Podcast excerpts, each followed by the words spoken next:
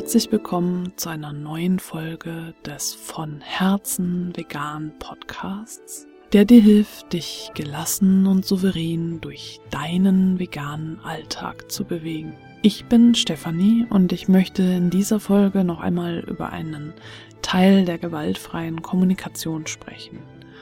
Und zwar ist eine Grundintention der gewaltfreien Kommunikation nach Dr. Marshall Rosenberg einen empathischeren Umgang mit uns selbst zu entwickeln. Als ich das das erste Mal gehört habe, habe ich gedacht, klar, mit uns selbst gehen wir immer am härtesten ins Gericht. Um uns selbst kümmern wir uns meist als letztes. Und wenn wir aber gewaltfrei kommunizieren wollen, wenn wir einen Weg suchen, gemäß unserer Werte zu leben und andere auch dazu bringen wollen, unsere Werte zu respektieren, dann ist es zunächst wichtig, an uns selbst zu arbeiten und herauszufinden, welche innere Haltung habe ich denn mir selbst gegenüber? Wie gehe ich mit mir um? Denn so also wie ich mit mir umgehe, so strahlt es auch nach außen. Wenn ich nicht selbst zu mir freundlich bin, wer soll dann freundlich zu mir sein? Also wenn ich nicht gut mit mir umgehe, warum sollte dann andere, warum sollten andere Menschen dann mit mir gut umgehen? Und ich weiß, dass das sehr schwer ist, denn je nachdem, was für Päckchen wir in unserer Kindheit, in unserer Vergangenheit aufgeladen bekommen haben, ist's enorm, dann haben wir Stimmen im Kopf, die uns immer runter machen die ganze Zeit. Und ich habe es ja schon in vorangegangenen Folgen erwähnt, es ist nicht gängig in unserer Gesellschaft positiv über sich selbst zu reden. Und äh, wir werden schnell als egozentrisch oder egoistisch verschrien, wenn wir uns um uns selbst kümmern. Aber wenn wir wollen, dass andere unsere Werte respektieren, dann ist es wichtig, zu uns selbst eine bewusstere und mitfühlendere Haltung zu entwickeln. Und das beginnt damit, dass wir uns selbst ernst nehmen, dass wir unsere Gefühle ernst nehmen und äh, dass wir darauf schauen, was brauchen wir. Nicht, was sagen die anderen, was wir brauchen, sondern was ist gut für mich und was ist wichtig für mich und was brauche ich, damit es mir gut geht. Und das ist wie immer ein Prozess, es ist ein Weg. Es ist keinesfalls etwas, was ich jetzt durch ein Fingerschnippen einmal gesagt, schon getan, erledigt habe, sondern es ist ein Weg, es kann ein langer Weg sein. Ich bin auch längst noch nicht angekommen, dass ich 100% mitfühlend mit mir selbst umgehe. Ich fall immer wieder in alte Muster zurück.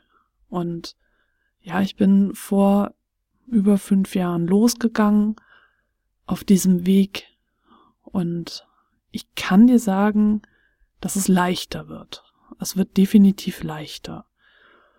Und ich habe darüber schon in meinem von Herzen vegan Letter geschrieben.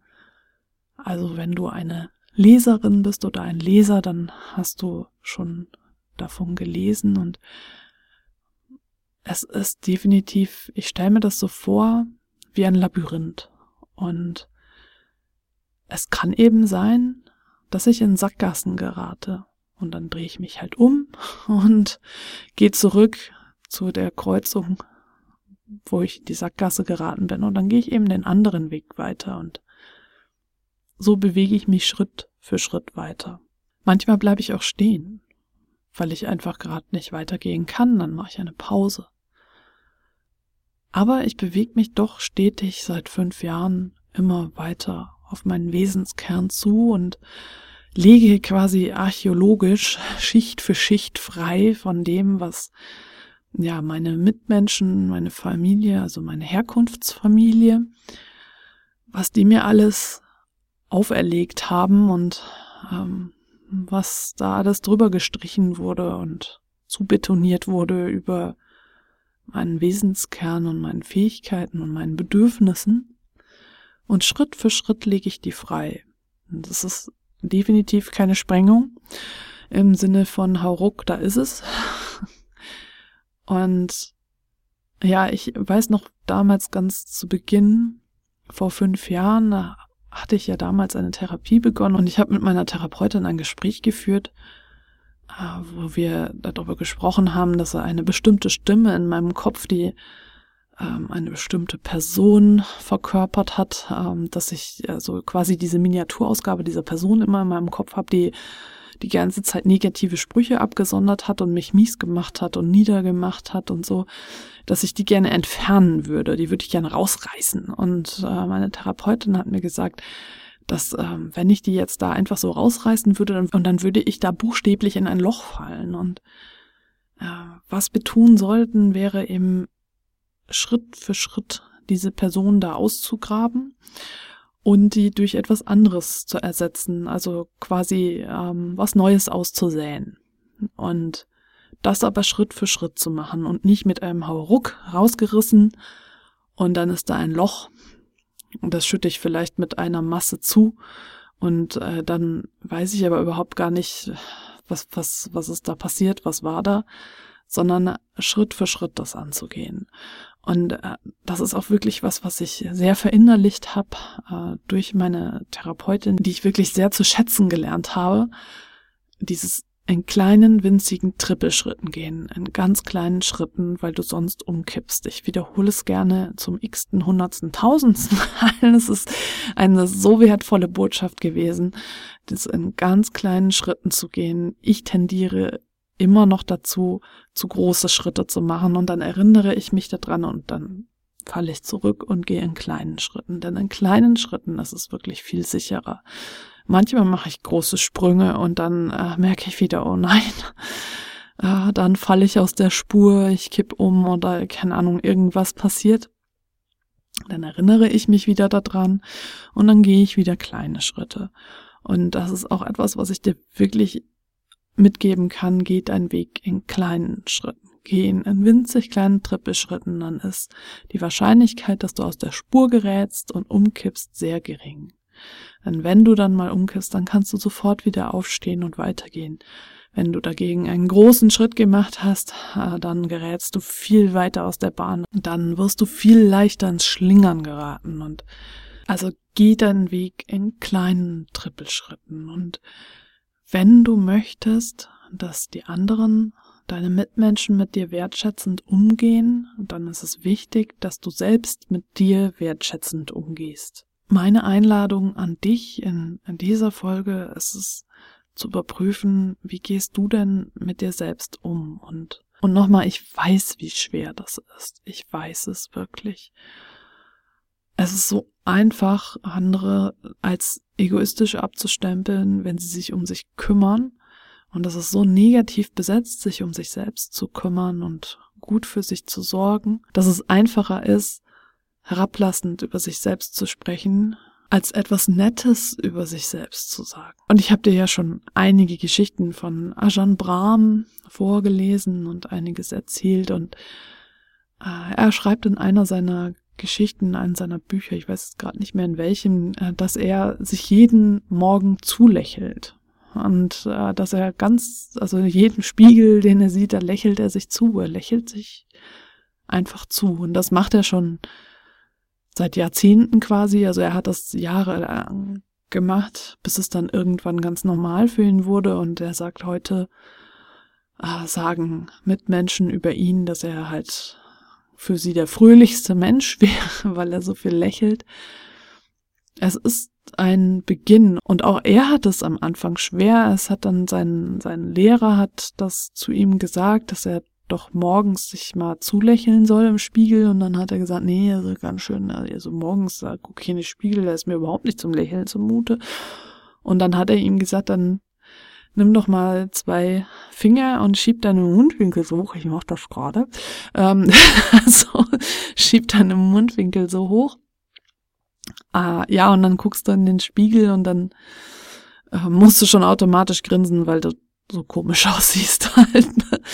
Und dann ähm, entwickelst du ein natürliches Lachen, äh, weil du halt darüber lachst, dass du so komisch aussiehst und äh, das hilft dir dann halt, dich morgens anzulachen, anzulächeln. Und wenn du das als tägliche Übung mitnimmst, äh, dann morgens dich anzulächeln und anzulachen, ist das schon mal was Nettes, was du für dich tust. Und äh, genauso auch äh, sich selbst einen guten Morgen oder eine gute Nacht zu wünschen. Das machen ja auch die wenigsten von uns. Und Ajahn Brahm hatte da auch noch eine Geschichte erzählt, die kriege ich jetzt gerade nicht mehr ganz zusammen und ich habe das Buch äh, schon wieder zurückgegeben, aber ich krieg die Botschaft noch zusammen. Also es ging um einen König, der auf der Suche war nach Antworten auf die drei äh, wichtigsten Fragen, die er sich gestellt hat. Jetzt kriege ich die Fragen nicht mehr alle zusammen, aber die Antworten zumindest, so dass wir den Sinn erfassen können. Ja, es ging also darum, dass ähm, die wichtigste Zeit jetzt ist und äh, dass die wichtigste Person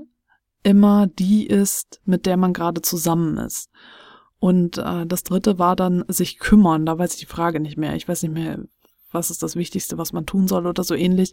Also jedenfalls äh, zusammengefasst ging es darum, dass du ähm, jetzt immer dich um die Person kümmern sollst, mit der du jetzt gerade zusammen bist. Also dass diese Person deine volle Aufmerksamkeit bekommen soll. Und er erzählte eben, dass der König in der Geschichte halt einem Angriff entging, weil er einem kleinen Jungen genau zugehört hat, weil das eben die Person war, äh, mit der er jetzt gerade zusammen war. Das war jetzt gerade die wichtigste Person und die hatte, der Junge hat ihm halt von irgendwas erzählt und dann ist er diesem Angriff entgangen. Und ähm, dass das sich kümmern ähm, um die Person, mit der wir jetzt gerade zusammen sind, sich ja auch darauf bezieht, dass wir die meiste Zeit des Tages mit uns selbst zusammen sind und dass es dann wichtig ist, dass wir uns um uns selbst kümmern, dass wir uns selbst dann die meiste Aufmerksamkeit schenken, wenn wir gerade mit uns allein zusammen sind. Und ich habe auch gedacht, naja, Ajahn Brahm hat ja keine Kinder, ähm, deswegen kann er es darauf nicht übertragen, das mache aber ich. Äh, ich äh, merke das ja auch ganz klar an meinem Sohn und äh, habe dann auch ein schlechtes Gewissen, wenn ich gerade irgendwas anderes mache, während er irgendwas von mir will oder ich irgendwie mit ihm spreche, dann ist meine Aufmerksamkeit ja geteilt und äh, das funktioniert äh, gar nicht. Also ich mache das mittlerweile auch nicht mehr, wenn ich gerade irgendwas am Computer mache oder am Handy oder irgendwas gerade mache, dann sage ich ihm auch, du, ich muss das einmal eben zu Ende machen oder ich mache das einmal zu Ende und dann bin ich für dich da. Also statt währenddessen mit ihm zu reden, weil das einfach, äh, ich empfinde das als unfair, äh, schon bevor ich diese Geschichte gehört habe. Und äh, jetzt, nachdem ich diese Geschichte gehört habe, hat es mich auch nochmal darin bestärkt, dass es wirklich darum geht, seinem Gegenüber, mit dem man gerade zusammen ist, wirklich seine volle Aufmerksamkeit zu schenken. Und gerade bei Kindern machen wir das als Eltern ja doch häufig, dass wir die ganze Zeit irgendwas nebenher machen, während die Kinder mit uns reden und wir ihnen eben nicht unsere volle Aufmerksamkeit schenken. Und äh, es ist viel schöner, nur so als kleiner Exkurs, äh, wenn äh, wir wirklich hundertprozentig da sind. Und für unsere Kinder ist es natürlich auch viel schöner, wenn sie wissen, dass äh, Mama oder Papa ihnen ihre volle Aufmerksamkeit schenken. Und noch einmal zurück, die Intention dieser Folge ist, eine, einen empathischeren Umgang mit dir selbst zu finden. Und da ist also diese Geschichte eben auch noch einmal hilfreich, weil sie dir eben sagt, äh, was ist, was ist also das Wichtigste? Das ist eben, dass du dich jetzt gerade, denn es gibt halt nur jetzt äh, die Gegenwart, was vergangen ist, ist vergangen und was kommt, die Zukunft ist ungewiss. Also das wird noch kommen. Du kannst nur jetzt leben, jetzt in der Gegenwart. Und es ist wichtig, dass du deine volle Aufmerksamkeit der Person widmest, mit der du jetzt gerade zusammen bist. Jetzt gerade bist du quasi mit mir zusammen, also widmest du deine volle Aufmerksamkeit mir. Aber wenn du jetzt hier äh, die Folge zu Ende gehört hast und du bist allein, äh, dann geht es halt darum, dass du die volle Aufmerksamkeit dir selbst widmest und dich gut um dich kümmerst. Und äh, noch einmal, du kannst nur von anderen erwarten, dass sie sich gut um dich kümmern und dass sie deine Werte respektieren, wenn du dich selbst respektierst und wenn du dich gut um dich kümmerst und wenn du dich wertschätzt. Und das ist eben auch die Intention, die dem gelassen veganen Masterplan zugrunde liegt, den ich extra für dich entwickelt habe, wenn du vegan lebst, wenn du von Herzen vegan lebst und deinen Alltag gelassen und souverän meistern möchtest. Den Link dazu findest du wie immer hier unter der Folge oder in den Show Notes. Und wenn du Fragen hast oder Anregungen, dann freue ich mich, wenn du mir eine E-Mail schreibst an post von herzenvegan.de, von Herzen vegan in einem Wort. Und dann danke ich dir fürs Zuhören und ich freue mich, wenn du beim nächsten Mal wieder mit dabei bist.